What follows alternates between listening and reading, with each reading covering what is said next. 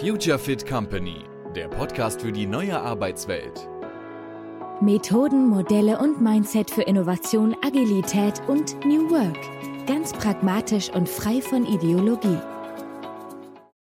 In dieser Folge spreche ich mit Philipp Simmerneck, der ähm, vor einigen Jahren noch selber bei einem größeren Unternehmen die Praxis der Organisationsentwicklung auch miterleben durfte und jetzt eben in den letzten Jahren viel Erfahrung bei den Organiers gesammelt hat, also wie man systemisch und systematisch ähm, Unternehmen dabei begleitet, nicht nur neue Arbeitsformen einzuführen, sondern auch äh, Kultur und Mindset auf den Prüfstand zu stellen, auch von den Unternehmern oder den Führungskräften in den verantwortlichen äh, Positionen. Es sind einige sehr spannende Insights dabei. Ich wünsche viel Spaß beim Zuhören.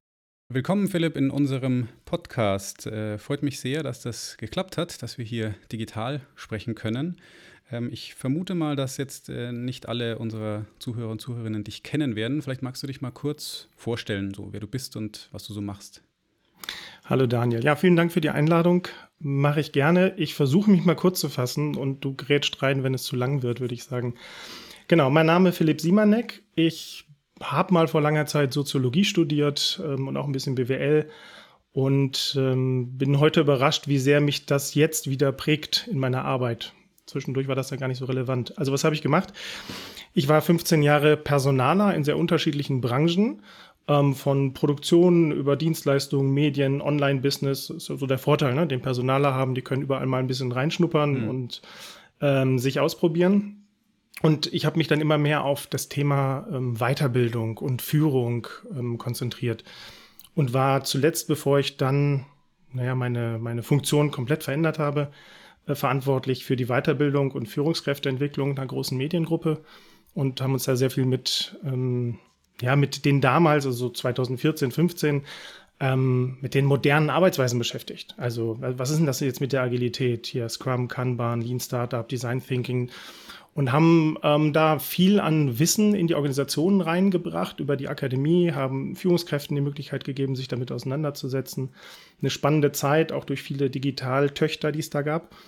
Ähm, und da habe ich so, so einen Aha-Moment gehabt, der heute meine Arbeit prägt. Also du merkst schon, ich hole schon aus. Mhm. Ähm, nämlich, dass wir zwar in der Personalentwicklung die Möglichkeit geben können, Kenntnisse und Fertigkeiten oder Fähigkeiten sich anzueignen, also zu verstehen, wie iteratives Arbeiten funktioniert, äh, zu verstehen, was Prototyping ist und auch tatsächlich mal an ersten echten Problemen zu arbeiten. Und ähm, die Beobachtung, die ich gemacht habe, ist, dass dann diejenigen, die besonders begeistert aus diesen Workshops wieder rauskommen, ähm, diejenigen sind, die mit einer höheren Wahrscheinlichkeit bald kündigen. Mhm. Das war ziemlich, äh, das war, war ein ziemlicher Aha-Moment, wo ich dachte, aber du, du warst doch so aufgeladen davon und, und, das hat doch bei dir irgendwie echt was ausgelöst. Ich dachte, ja, genau, ich, ich habe auch Bock mehr so zu arbeiten. Ich will mehr Nutzen stiften. Ich will crossfunktional arbeiten. Ich glaube nur nicht, dass das hier funktioniert.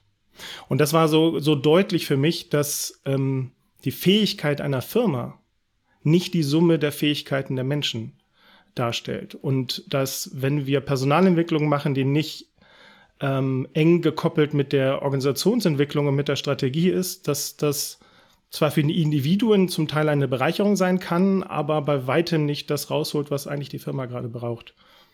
Und dann habe ich angefangen, mich stark mit Organisationsentwicklung und mit Systemtheorie zu beschäftigen und habe bei der, äh, habe bei Intrinsify eine Future Leadership Ausbildung gemacht und habe die nächsten Jahre meine eigene Führungsarbeit erstmal entsprechend angepasst. So hat sich das entwickelt.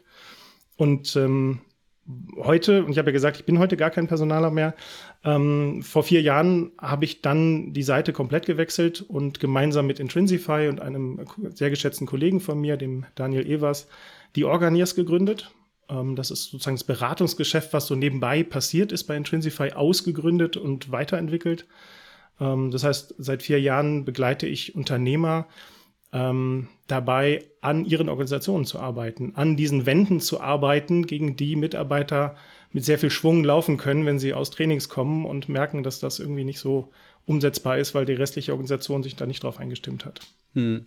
Das heißt, also wir hatten im Vorfeld auch mal ein bisschen gesprochen, äh, dass da kommen dann eben Unternehmer oder im Unternehmen an dich, an dich heran, äh, die dann sagen, hey, hilf uns doch mal ein bisschen hier, äh, das quasi klar Schiff zu machen. Wie kann man sich das vorstellen? Also in welcher Situation kommen die dann mhm. zu dir und, und was genau, was genau machst du dann mit denen? Ja, das ist ähm, extrem vielfältig. Also das, ähm, die Unternehmen, die sich bei uns melden, haben sehr unterschiedliche Probleme, könnte man sagen.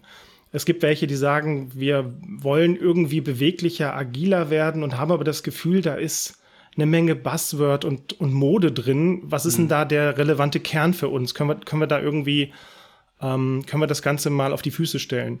Es gibt viele Unternehmen, die haben handfeste wirtschaftliche Herausforderungen. Also sei es, dass sie nicht schnell genug sind oder die Qualität nicht stimmt oder Innovationen nicht auf den Markt bekommen, obwohl sie seit Jahren an Produkten arbeiten, sie kriegen das irgendwie nicht fertig. Es gibt Firmen, die daran verzweifeln, dass Vertrieb und Technik oder Vertrieb und Marketing nicht gut zusammenarbeiten. Oder auch Unternehmen, die merken, dass ihre eigene, also wo der Vorstand merkt, dass er kaum noch handlungsfähig ist weil sie sich ständig an Themen zerstreiten. Also die, die sozusagen die, die Herausforderungen sind vielfältig, die, die an uns herangetragen werden, ähm, bis dahin, dass so, so Vorzeigeunternehmen der agilen Szene, könnte man sagen, auf uns zukommen und sagen, wir haben ganz viel dezentralisiert und wir haben, wir haben total viel mit Selbstorganisationen ähm, vorangetrieben und uns toll weiterentwickelt aber merken auch, dass es an einigen Ecken knirscht und mhm. wir kriegen das nicht mehr richtig zu packen, was dahinter steckt und wie wir jetzt damit umgehen können. Könnt ihr euch das mal anschauen. Und das, was all diese Fragestellungen eint, ist, dass wahrscheinlich man weiterkommt, wenn man einen differenzierten Blick auf Organisationen wirft. Also wenn man nicht sich fragt, wer hat's vergeigt oder wer individuell müsste jetzt hier mal was lernen, sondern eher, was habt ihr euch für Strukturen und äh, Prozesse gegeben, aber vor allen Dingen auf der kulturellen Ebene, was hat sich denn hier eingespielt? Welche Glaubenssätze stecken in dieser Kultur eigentlich drin? Welche Spiele werden denn hier gespielt? Welche informellen Führungsfiguren sind denn hier viel entscheidender vielleicht als die, die in der Linie erkennbar sind? Mhm. Also wir lenken den Blick auf das, was wirklich Einfluss auf die Verhaltensmuster in der Organisation hat und nicht nur das, was man als Organigramm mal aufgeschrieben hat. Und das führt dazu, ähm, dass viele Entlastung erleben, weil sie merken, okay, äh, ja, das, ich habe doch immer gespürt, die Leute sind doch nicht, ähm, die sind doch nicht unfähig oder, oder unwillig, aber trotzdem funktioniert hier vieles nicht. Hm. Okay, es liegt gar nicht an den Individuen, es liegt an der Art, wie wir hier miteinander uns die Zusammenarbeit, die Kultur eingehandelt haben. Und jetzt ist die Frage, wie können wir das klug weiterentwickeln? Aber das ist eine gemeinsame Aufgabe und dieses Du bist schuld oder ich bin schuld wird ähm, ersetzt durch ein, ah, okay, wir spielen hier Rollen und wir müssen Funktionen erfüllen und die stehen in einem krassen Konflikt und deshalb haben wir ständig Streit. Mhm. Also es ermöglicht eine Entlastung, weil es einen anderen Blick ähm, gibt. Und dann werden wir miteinander handfest äh, an Hebeln arbeiten. Also was kann man denn jetzt konkret in dieser Firma mit dieser Geschichte tun, um ähm, Fortschritt zu erzielen, um Kundenbedürfnisse besser zu befriedigen, um schneller zu werden, um ein besseres Volumen rauszubekommen, was immer das Thema ist. Aber das, was alle eint, ist halt, dass sie, dieser organisationssystemische Blick ihnen hilft. Hm. Und geht ihr da wirklich dann auf so eine einzelne Teamebene runter, also mit Führungsteams, mit operativen Teams, dass ihr dann da reinschaut oder wie, wie, wie versucht, weil diese soften Faktoren, die sind ja eben nicht so leicht zu greifen und nicht so leicht mhm. besprechbar mhm. zu machen auch. Ähm, ja, ich, ich zuck gerade zusammen bei dem, bei dem Begriff softe Faktoren, weil das so ein, das erinnert mich an diese Zeit, als man über Hard Skills und Soft Skills gesprochen hat. Mhm. Ähm, und, ich, und diese Skill-Logik ist halt wieder auf der Individuenebene. Also mhm. ein, ein, einem Menschen wird eine, eine Sozialkompetenz zugeschrieben. Ähm, wir interessieren uns eh dafür, welche, was, wie wird hier Erfolg verhandelt? Was muss man tun, um hier Karriere zu machen? Wie organisiert man hier eigentlich Ressourcen? Ähm, und das sind Spielregeln, die zwischen den Menschen stehen und die sind in ihrer Wirkung knallhart. Und ähm, die Frage, die du gestellt hast, ist ja so, auf welcher Ebene machen wir das oder wo, wo kann das Wirkung entfalten? Ja. Um, erstmal immer vor allen Dingen da, wo das Problem zu lösen ist, würde ich sagen. Also wenn es eine Herausforderung ist, die zwischen Technik und Qualität oder zwischen Vertrieb und Technik stattfindet, dann ist es natürlich sinnvoll, sich mit äh, ähm, unterschiedlichen Perspektiven dieser Funktion zu beschäftigen, also mit Menschen zusammenzukommen, die in diesen Bereichen arbeiten und die Ideen haben, ja, und rauszufinden, welche Rahmenbedingungen wir jetzt schaffen müssten, um diese Ideen mal zu verproben gegen die Kultur, die sehr wirkmächtig ist. Die Voraussetzung, dass das aber möglich ist, ist fast immer eine Rückendeckung, ein, ein Schutzschild, könnte man sagen, durch die formal Mächtigsten. Hm.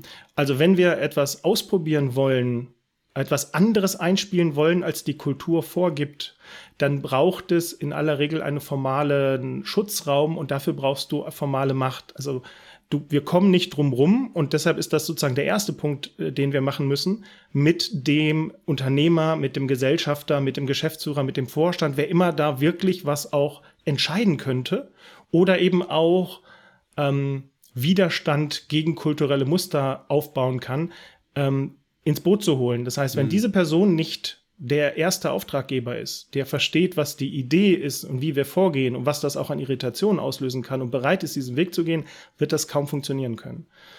Ähm, also das kann zwar helfen, in ähm, jedem Bereich Aha-Momente zu erzeugen, aber wirklich was zu verändern, da braucht es dann häufig formale Macht im Hintergrund. Hm. Du hast ja auch vorher gesagt, es sind ja auch häufig dann eben die, diese verantwortlichen Leute, die sich an euch wenden Mhm. Ähm, weiß nicht, ob das immer so ist, aber also klang es so, dass es ja auch häufig dann der Fall ist.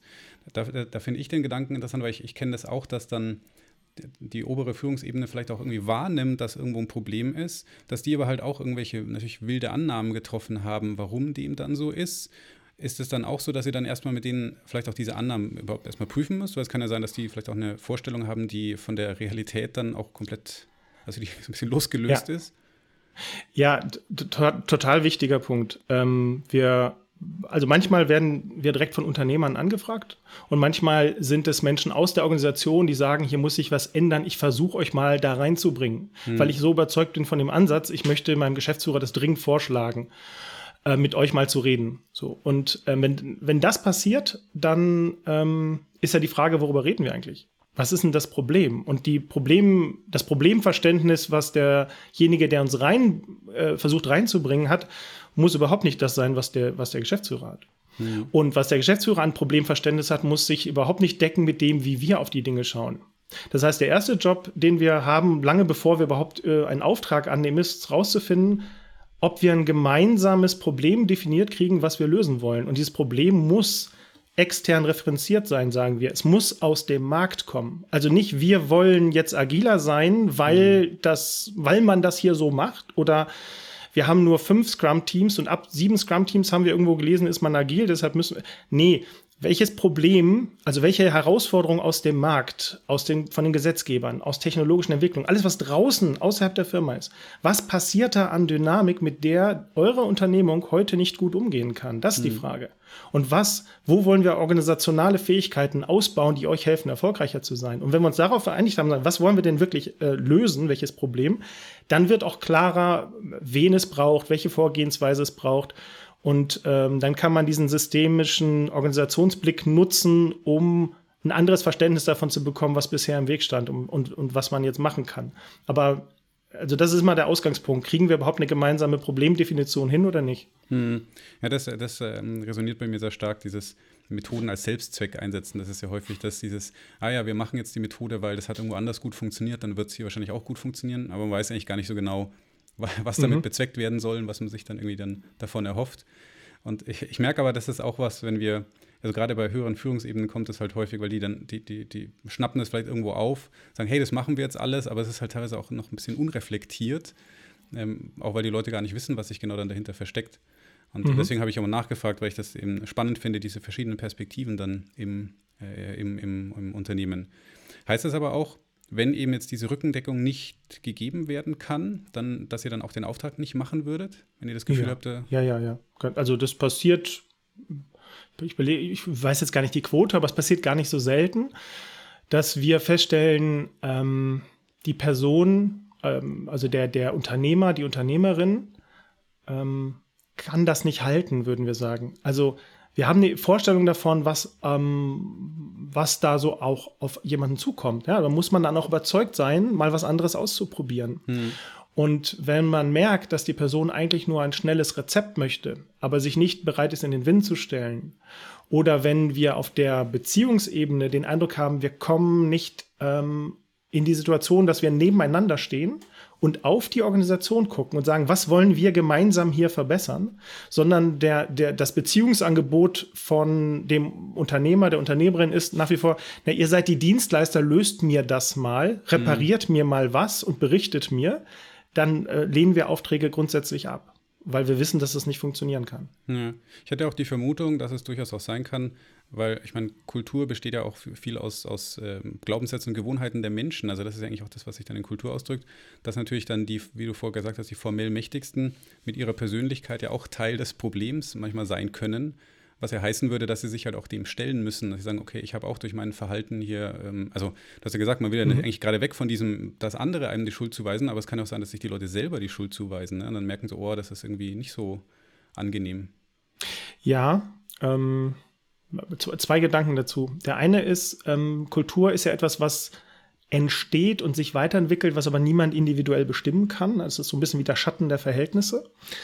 Und ähm, Trotzdem gibt es Menschen, die für die Kultur relevanter sind als andere. Also wenn die, die Persona, die sich in einem System bildet von einem Unternehmer, nicht immer, aber häufig, ähm, ist halt deutlich einflussreicher, könnte man sagen, als mhm. äh, andere. Und dieser Person werden halt ähm, Erwartungen zugesprochen, ob die stimmen oder nicht, völlig irrelevant. Und diese, äh, diese Erwartungsstrukturen, die sich um diese Person bilden, die sind natürlich sehr wirkmächtig. Und ähm, das bringt mich zu dem zweiten Punkt, die Voraussetzung, dass wir miteinander arbeiten können, ist auch, dass wir eine klare Erlaubnis haben, und das fragen wir am Anfang einmal ab, ungebeten, ungefragtes Feedback zu geben. Also klar zu sagen, wir, wir machen das hier gemeinsam. Wir sind mhm. jetzt für eine Zeit deine Gefährten. Ähm, aber das heißt auch, dass wir uns gegenseitig das ins Gesicht sagen, was gerade dran ist.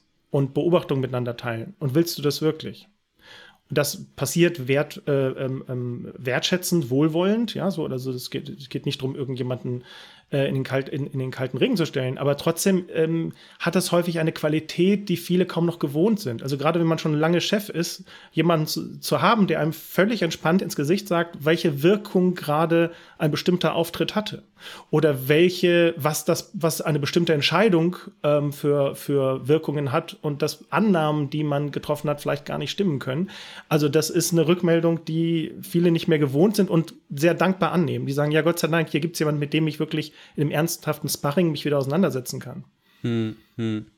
Aber man muss es wollen. Also das ist auch, das, das, ist wieder der Teil, wo ich sage, wir sind in dem Fall eben eher sowas wie, wie Partner für ein Sparring und nicht Dienstleister, die für dich was erledigen. Hm. Es hat dann auch eine gewisse Coaching-Qualität, die dann für diese, für diese Menschen in Verantwortung quasi dann auch übernimmt. Ja, ich, ähm, also wahrscheinlich in der Funktion stimmt das. Hm. Ähm, wir meiden das Wort, weil wir eigentlich eher so ein Unternehmersparring anbieten und ein Coaching häufig verbunden wird mit einer, einer Prozesstreue und einem, mhm. die, die Lösungen müssen aus dir kommen und ich helfe dir durch systemische Fragen da irgendwie näher zu kommen und wir sagen, nee, wenn wir dich mal mit einer, mit einer eigenen Idee oder mit etwas konfrontieren wollen, dann tun wir das. Also wir mhm. springen sehr in den Rollen. Wir sind nicht nur systemischer Begleiter, sondern äh, wir sind von, von ähm, Ideenbringer über Moderator, über jemand, der ein Konzept äh, mitentwickelt, bis hin zu jemand, der mal auf den Tisch schaut und sagt, jetzt Leute, schaut mal, was ihr euch hier gerade, ihr, ihr, wiederholt gerade schon wieder ein Spiel, ja, was ihr letztens hattet.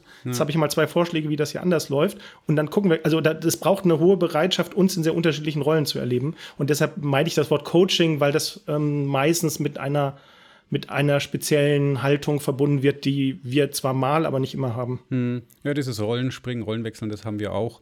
Wir merken eher nur, dass das alles als Coach bezeichnen würden. Die meisten Leute gar keine Vorstellung haben, was das eigentlich genau ist. Aber es mhm. macht es auch nicht besser.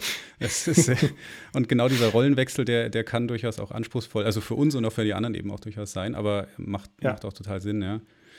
Wie, wie ist das mit, also Du hast gesagt, okay, Rückendeckung durch, durch die formal Mächtigen und ihr sprecht da häufig mit Unternehmern. Gibt es denn überhaupt Möglichkeiten, aber auch für Führungskräfte, das heißt, keine Ahnung, Vice President, irgendwas, der eine eigene Business Unit hat, dann zu sagen, hey, ich, ich versuche in meinem Bereich dann da irgendwie was zu bewegen, also im Sinne von, das ist mein Einflussbereich? Ja, ja. Mhm. Also es gibt ja zwei, also ich erlebe momentan so zwei typische Anfragearten. Also einmal die, wir haben ein konkretes Problem oder zumindest Symptome, die uns sehr stressen und dahinter steckt scheinbar ein Problem und das würden wir gerne lösen. Das ist die eine Variante. Die anderen sind, und die nehmen zu, ähm, Unternehmer, die, und das, also ein Vice President, der wirklich was zu sagen hat und unternehmerisch handelt, also im System eine unternehmerische Rolle einnimmt, würden wir auch als Unternehmer bezeichnen. Ne? Mhm. Also ist für uns keine juristische Kategorie, sondern eine Funktionskategorie. Ähm, die kommen und sagen, also ich würde gerne, dass wir hier unser Managementsystem weiterentwickeln. Wir, wir, wir hier im Vorstand haben, wir würden gerne mehr gestalten in der Company, aber wir merken, wie schwer uns das fällt. Oder wir, wir brauchen überhaupt erstmal das Werkzeug dafür, weil Organisationsentwicklung als Führungsaufgabe ist etwas, was in der, in der Regel in keinem Studium vermittelt wird und ähm, was auch in den meisten MBA-Programmen oder Weiterbildungen für Top-Manager nicht in der Qualität vorkommt. Und das ähm, und dieses, wir wollen uns Organisationsentwicklung als Top-Führungsaufgabe aneignen, ist etwas, was bei uns zunimmt und indem wir dann auch ähm, ganze Vorstände oder Bereiche, ja, meistens sind es irgendwie Geschäftsführungen oder Vorstände, für mal einem Jahr begleiten und sagen, okay, dann werden wir jetzt systematisch dieses Know-how aufbauen und ähm, aber da geht es nicht um individuelles Wissen, sondern ihr hier als Gruppe, die ein Führungsteam sein wollt, mit euch entwickeln wir die Spielregeln, die ihr braucht, um das tun zu können. Und das Know-how, ähm, also das Wissen, wie Dinge, wie man Dinge angehen kann, das, das wird nebenbei vermittelt, weil wir uns dann sehr schnell echte Probleme schnappen. Also wir schnappen uns echte Dinge, die in der Company nicht so bleiben dürfen. Und an denen entwickeln wir sozusagen dann äh, die, die, die obere Führungsmannschaft weiter. Also wir setzen das Problem an den Anfang, bearbeiten es gemeinsam, nebenbei lernen wir was. Das ist genau der Gegenentwurf zur klassischen Führungskräfteentwicklung, wo Individuen irgendwelche Führungskompetenzen üben sollen, dann wieder in die betriebliche Realität entlassen werden und ähm, dann halt gucken, was sie damit machen können. Aber das Managementsystem, die Art, wie die Führungskräfte zusammenarbeiten, wie Ziele entstehen, ähm, wie Entscheidungen produziert werden, das ändert sich alles in den Führungsseminaren genau gar nicht. Also mhm. das Managementsystem bleibt halt dasselbe. Und wir drehen diese Logik um und sagen, lass mal an Problemen arbeiten und nebenbei euer Managementsystem weiterentwickeln und an Praktiken arbeiten. Ja, das ist mir auch aufgefallen, dass häufig Führungskräfteentwicklung also man geht halt eigentlich von einem Status quo aus, der ist dann irgendwie gesetzt, der wird auch nicht hinterfragt und dann werden halt irgendwie vielleicht ein paar Fertigkeiten vermittelt, aber es wird nie mhm. wirklich kritisch hinterfragt, was machen wir eigentlich hier in unserer Führungsrolle und wie müsste das eigentlich aussehen. Oder das heißt nie, stimmt jetzt aber wahrscheinlich auch nicht, aber hm. häufig nicht. Ähm, ich vermute aber auch, weil du meintest, Organisationsentwicklung äh, äh wäre eben dann auch eine, eine Aufgabe der, der, Führungskräfte. Ich schätze mal, dass gerade in größeren Strukturen sich halt viele dann aber auch so ein bisschen darauf ausruhen. Vielleicht gibt es ja irgendwie eine Abteilung, die heißt Organisationsentwicklung. Und mhm. dann denkt man so, ach ja, die machen das dann schon ähm, geben wir denen wahrscheinlich aber auch nicht die Befugnisse, eben dann auch eigentlich so, also genau das zu machen, was ihr macht, eben auch, auch vielleicht auch mal hartes Feedback zu geben, wenn es notwendig ist oder, oder äh, wirklich da einzugreifen, auch in, in, in, in die unternehmerische Struktur eigentlich.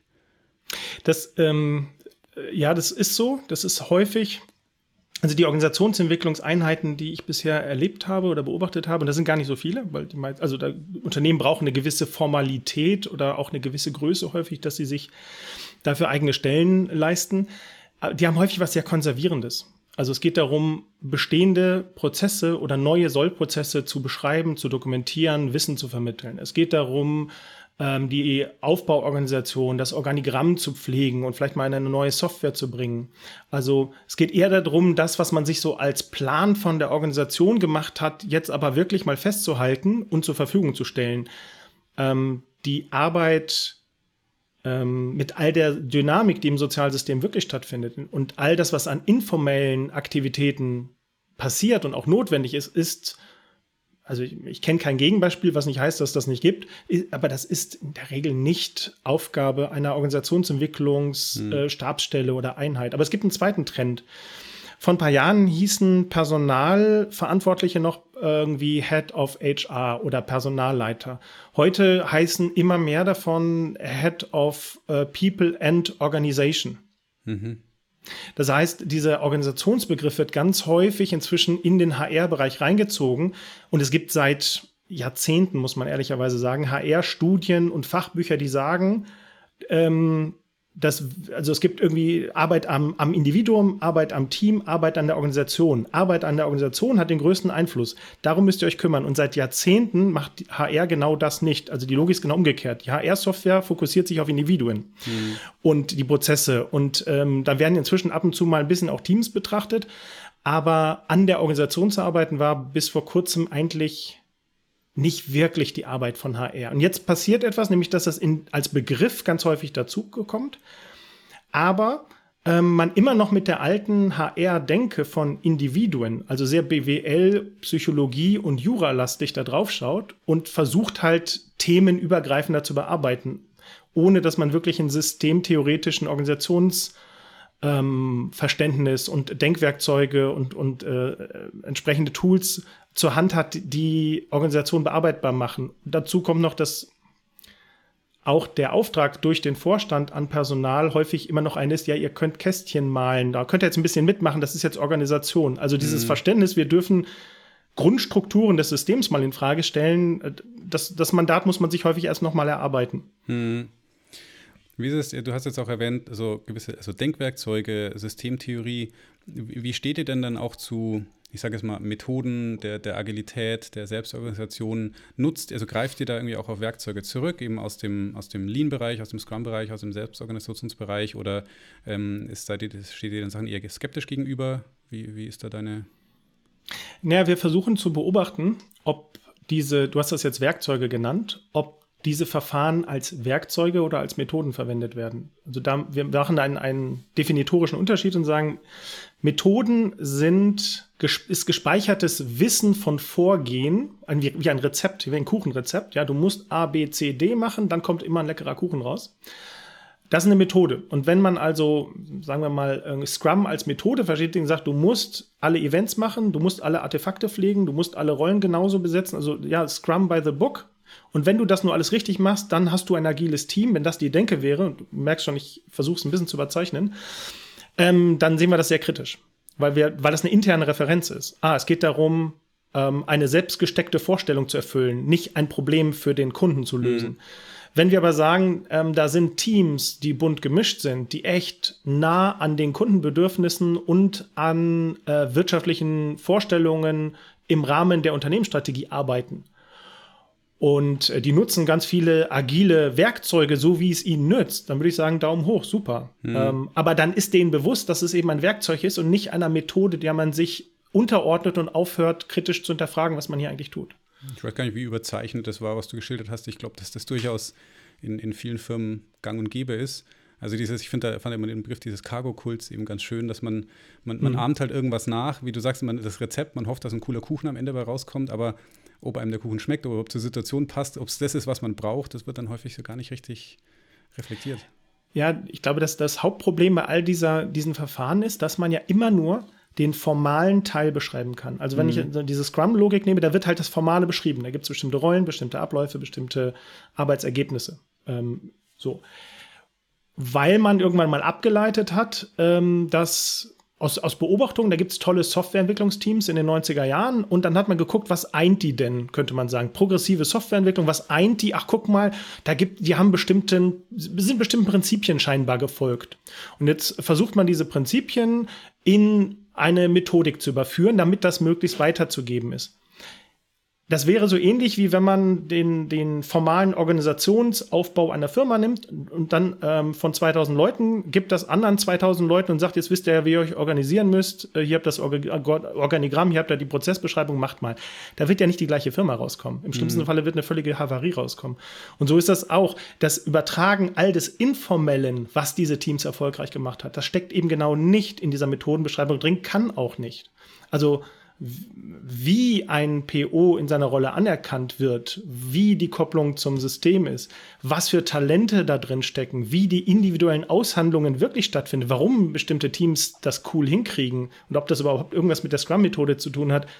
Ähm, das ist, will sagen, deutlich komplexer als diese Rezepthaftigkeit, die dann aber die ist, die man leicht verbreiten kann. Hm. Das ist ein sehr spannender Gedanke, dieses Formalisieren von von Wissen, von Gewohnheiten, von, von Handlungsstrategien und so weiter, was die Leute dann tatsächlich machen, ähm, auch mit dem Verständnis dahinter. Das ist ja immer der Versuch, wie du sagst, irgendwie das, das weiterzugeben, weil irgendwie es sind ja teilweise Good Practices und es ist hilfreich, mhm. aber äh, ich glaube, das ist, vielleicht ist es auch einfach so, dass die Leute halt teilweise unterschätzen, wie, wie viel man dann halt selber auch damit Erfahrung sammeln muss, um überhaupt erstmal zu verstehen, diese ganzen Nuancen, eben das, was nicht formalisiert werden kann. Ja, aber das ist ja häufig dieses so, diese Idee von, ah ja, dann machen wir hier ein Zwei-Tagestraining, okay, cool, dann beherrschen wir Scrum oder irgendwie sowas. Ja. Und das ist natürlich, äh, ja, das ist natürlich. Das, das negiert zwei Sachen, glaube ich. Das eine ist, es negiert den weiteren Kontext. Also in was für einem Umfeld soll denn dieses Scrum-Team eigentlich agieren können? Das, hm. das, ist ja, das ist ja, äh, der, diese Kopplung zwischen Scrum-Team und Rest der Organisation ist ja häufig ein, ein kritischer Punkt. Das andere ist das Negieren von Talent. Also wenn ich, wenn ich fünf talentierte Leute zusammenwerfe und denen ein echtes Problem vor die Brust setze und sage, hier, das ist total wichtig, löst das, habt ihr Bock drauf und die haben Bock drauf, dann werden die eine Organisationsform finden, die für sie funktioniert und die werden das Problem lösen, wenn es denn lösbar ist. Da brauche ich denen im Zweifel auch kein Scrum-Buch in die Hand geben. Also wenn die ein bisschen Ahnung von, von agilem Arbeiten haben, ist super, weil dann, also natürlich hilft es, diese Prinzipien zu verstehen. Ich bin überhaupt, also ne, ich sehe das schon als wertvoll an. Aber der Erfolg macht wird durch das Talent und durch die, die, die sozialen Spielregeln bestimmt, die sie, sie miteinander ausarbeiten hm. und die im Detail auch in keinem Buch drinstehen können. Oder anders ausgedrückt, ich kann halt mäßig motivierte Menschen, die für bestimmte Aufgaben kein besonderes Talent haben, die durch bestimmte Probleme gar nicht provoziert werden, natürlich formal in irgendwelche Scrum-Teams stecken. Dadurch wird keine herausragende Arbeit entstehen können. Warum auch? Hm, ja.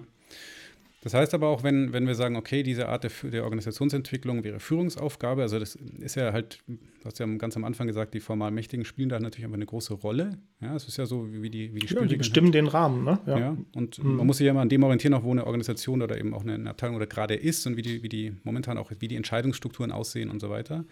Ähm, und wenn man sagt, okay, wenn bei denen so viel aufhängt äh, oder äh, aufgehängt ist, dann müssten, müsste eigentlich auch stärker bei denen das Ganze berücksichtigt werden, oder? Also auch Führungskräfteentwicklung hast du schon angesprochen. Mhm. Wie könnte das denn aussehen? Also wie, wie, wie bekommt man denn dann vielleicht auch Leute vom, vom Mindset her mehr dahin, offen für sowas zu sein und, und irgendwie oder ein Gespür zu entwickeln? Ich weiß nicht, was ist dann genau. Ja.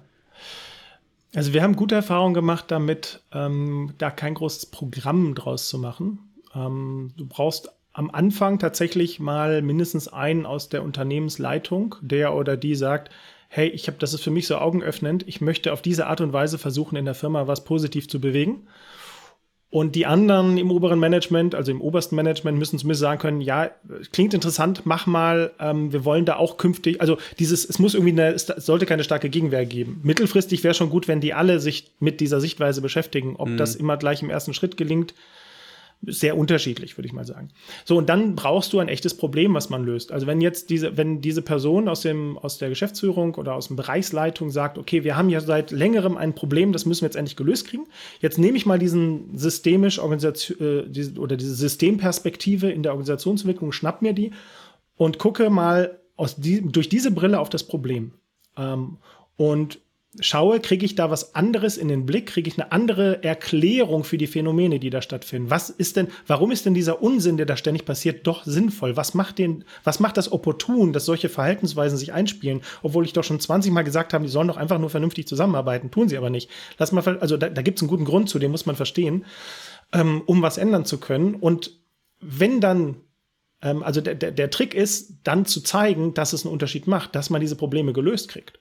Weil das erzeugt Neugierde. Wenn ich jetzt, wenn ich also mir gelingt, durch diesen anderen Ansatz ein echtes Problem zu lösen, dann wird das sowohl die Kollegen aus den Nachbarabteilungen interessieren, das wird aber auch meine, meine Geschäftsführungskollegen mehr interessieren. Also im Zweifel muss man halt losgehen und mal an ein, zwei Beispielen zeigen, was da für eine, ähm, was da an Wirkmächtigkeit drinstecken kann, weil das, das am Ende ist Erfolg die, die Währung.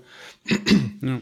Und ähm, so, und äh, mittelfristig hilft es schon, das zu etablieren. Also es gibt Unternehmen, die sehr weit inzwischen darin sind, diese Sichtweise Stück für Stück mit den wichtigsten Denkwerkzeugen, also der Unterscheidung zwischen komplizierten und komplexen Problemen zum Beispiel, oder intern und extern referenzierter Kommunikation. Also es gibt so eine Handvoll Denkwerkzeuge, die schnell helfen, anders auf die Dinge zu schauen. Und umso mehr natürlich die an echten Problemen arbeiten in der Company, diese Werkzeuge zur Verfügung haben und dieselben Begriffe benutzen, umso schneller können, kann da auch Fortschritt passieren. Also man merkt da eine Geschwindigkeitszunahme in der Problembearbeitung. Ähm, aber das erfahrungsgemäß muss halt schrittweise angeboten werden und immer auf Basis einer echten Problembearbeitung nicht, und nicht auf Basis eines riesigen Trainingsprogramms für alle. Hm, ja, das macht total Sinn. Und das, äh, das deckt sich auch, hatte äh, eine der letzten Folgen mit, ähm, mit Jens Heidenreich, wo wir über Innovation gesprochen haben, da hat er auch gemeint, die größten Erfolge hat er halt auch in der Organisation erzielt, wenn er auch zum Beispiel irgendwelche Methoden, halt, wenn er weggegangen ist von Buzzwords und das in, in eine Sprache übersetzt hat, die halt an konkrete Probleme anknüpft. Mhm.